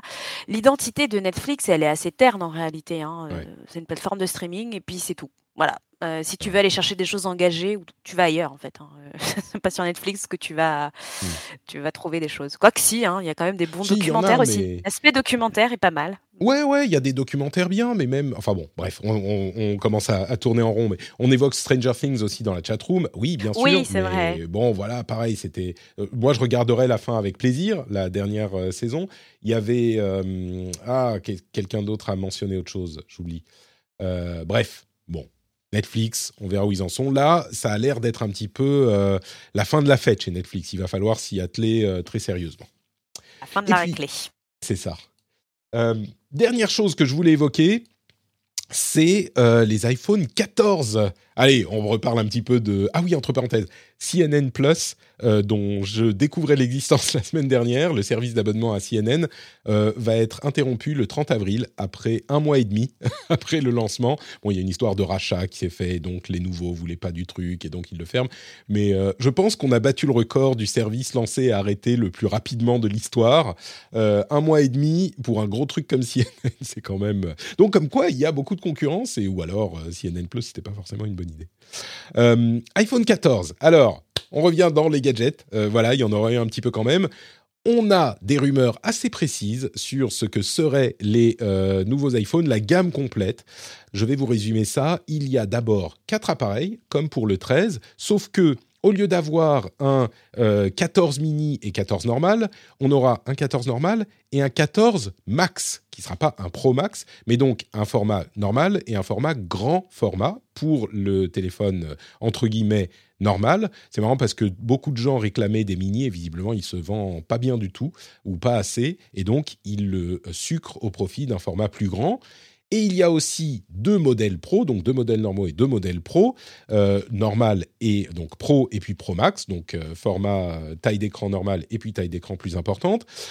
La chose qui sera différente sur tous les modèles, ça sera a priori non plus d'encoche en haut avec le Face ID, mais deux petits poinçons, un allongé et un à côté, qui, seraient, qui, qui auraient le Face ID et la caméra à l'intérieur.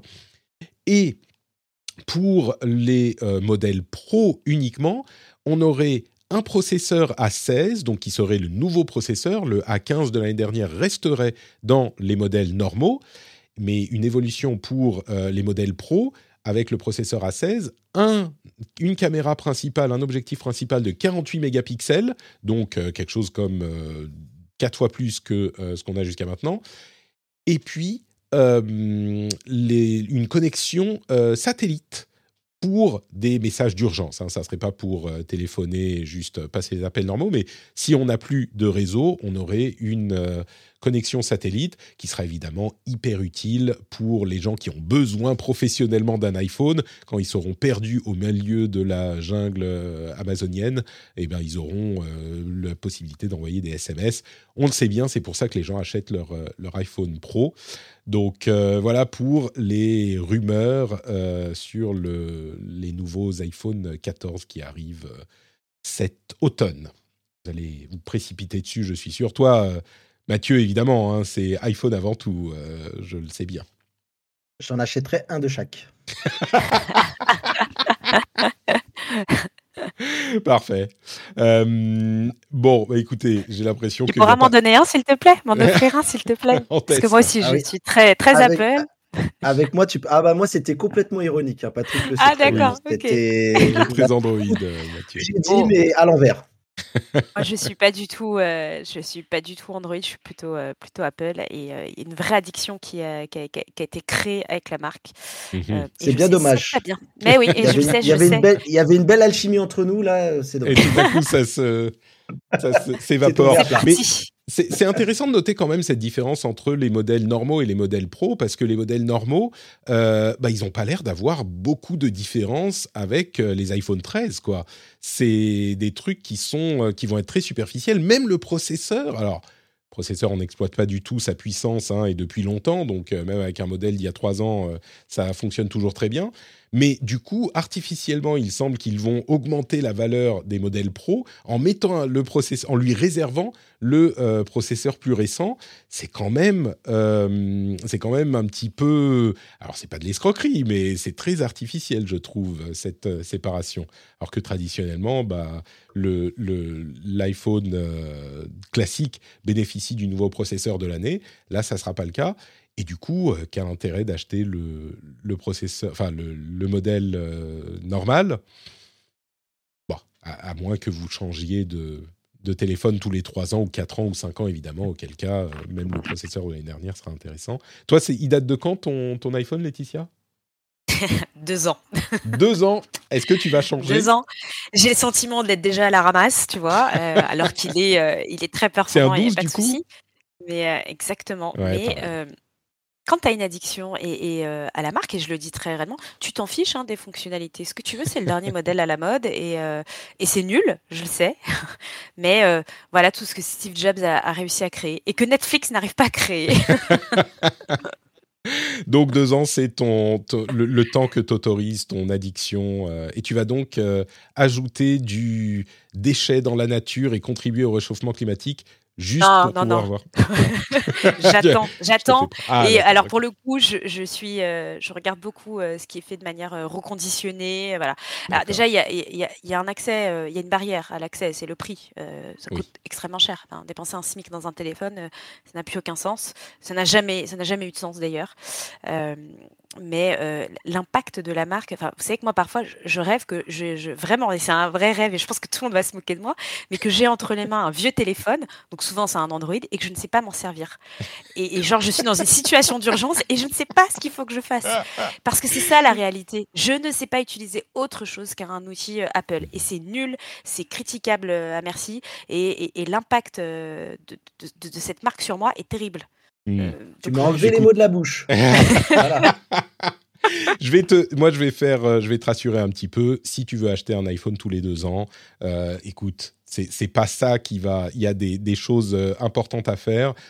oui, il faut éviter, il faut éviter. Il y a plein de choses qu'on peut faire pour réduire notre empreinte carbone et éviter de surconsommer. Et si c'est le truc qui te fait plaisir et que euh, tu es, euh, tu vois, c'est ton petit euh, vice. Et je suis mignon, ouais. je pense. Quelle indignité, nous dit-on. Bon, bah écoutez, je pense qu'on va s'arrêter là. Merci beaucoup à tous les deux. C'était un excellent moment passé en votre compagnie. je pense donc qu'on va conclure cet épisode. Mais avant, de conclure l'épisode, il faut bien sûr que vous nous disiez où on peut vous retrouver sur Internet. On va commencer avec, euh, avec Laetitia. Où es-tu sur Internet? Alors, pas Twitter. Alors, j'y suis, mais malheureusement, je suis... Hop, pardon. Je suis beaucoup trop, euh, beaucoup trop euh, peureuse pour rester sur Twitter. En revanche, sur LinkedIn, qui reste mon canal principal de connexion. Et puis, bien évidemment, le podcast Le Café de l'e-commerce, disponible sur toutes les plateformes, pas de streaming, mais de podcast. Parfait, merci beaucoup Laetitia. Donc le café de l'e-commerce, vous cherchez ça dans votre application de podcast et euh, vous le trouverez très facilement. Mathieu, où te trouve-t-on toi sur Internet? Eh ben, ça va faire plaisir, on finira là-dessus. On peut me trouver sur le réseau social d'Elon Musk, euh, Twitter. Mais le pire, c'est que c'est ah, vrai. Ah. le pire, c'est vrai. et on en rigole. Et c'est la réalité. Ah ouais, j'ai tweeté, euh, je crois quand il y a eu l'annonce, j'ai tweeté, voici le premier tweet qui appartient à Elon Musk. J'ai mis un hashtag NFT et tout, on sait jamais, tu vois. C'est ce que j'allais te dire. Allez, faut te mettre dans la blockchain, NFT, voilà, tout ça. C'est ça, euh, on sait jamais. un malentendu. voilà, c'est à at Matt Dos Santos, M-A-T-H Dos Santos, D-O-S, S-A-N-T-O-S, et pas D-E, comme je le vois chez certains qui l'écrivent. Vous pouvez me retrouver aussi sur YouTube, sur la chaîne Restez Connectés et également sur Twitch, sur la chaîne ETR euh, underscore FR, où là, pour le coup, on parle nous plutôt de réalité augmentée, réalité virtuelle, toutes les technologies immersives, si c'est un truc qui vous botte. C'est un truc que j'espère un jour pouvoir échanger avec Patrick passionnément. Je rêve d'un jour de pouvoir, euh, qui m'invite pour lui montrer à quel point c'est bien la VR et, la R. Voilà, c'est mon. On fera peut-être un épisode spécial à un moment. Euh, il y aurait quelque eh ben, écoute, euh, il y a pas mal de monde sur le chat qui est venu et qui font partie de la team ETR. Donc, si tu veux un petit peu des gens qui sont assez, assez passionnés par ça et référents, bah, n'hésite pas, on, on sera ravis d'échanger avec toi là-dessus. On se fera ça. Eh bien, écoute, merci beaucoup à toi et merci beaucoup à Laetitia. Euh, les liens seront dans les notes de l'émission. Et puis pour ma part, bah, vous le savez, c'est euh, notepatrick.com pour tous les liens. Si vous voulez participer au live. Euh, le lien vers Twitch est dans, sur notepatrick.com. Bon, c'est Notepatrick, donc c'est pas difficile. Euh, le lien vers le Discord est aussi sur euh, le site. Donc, si vous voulez vous joindre à nous pour les discussions, c'était super. c'est toujours des moments super sympathiques et des communautés sympathiques dans lesquelles évoluer. Et bien sûr, si vous voulez participer au Patreon, patreon.com/slash rdvtech, le lien est dans les notes de l'émission aussi. Vous pouvez devenir un sponsor sponsor de l'émission. Vous pouvez contribuer à son financement et avoir des bonus et le plaisir immense, intense de euh, faire partie des patriotes. Donc euh, un grand merci à tous ceux qui le font déjà. On se retrouvera dans une semaine. J'espère que Elon Musk n'aura pas encore acheté un truc parce qu'à un moment, euh, ça commence à bien faire de parler de lui toutes les semaines. Donc, on essaiera de faire un épisode 100% sans Elon Musk. J'espère qu'on y arrivera. Je vous donne donc rendez-vous dans une semaine. Grosse bise à tous et à toutes et euh, passez une bonne semaine. Euh, rendez-vous jeudi si vous écoutez le rendez-vous jeu. Hein. c'est toujours une excellente idée. Mais si c'est pas le cas, rendez-vous dans une semaine. Ciao à tous. Au revoir. Ah, il faut que j'appuie ici. On, le refait. Attention. Ciao à tous. Non, mais il fallait que tu dises au revoir, Laetitia. Au revoir. en même temps. Ok, alors, ciao. 1, 2, 3. Allez, on y va. Ciao à tous. Ciao. Au revoir. Merci. Ciao.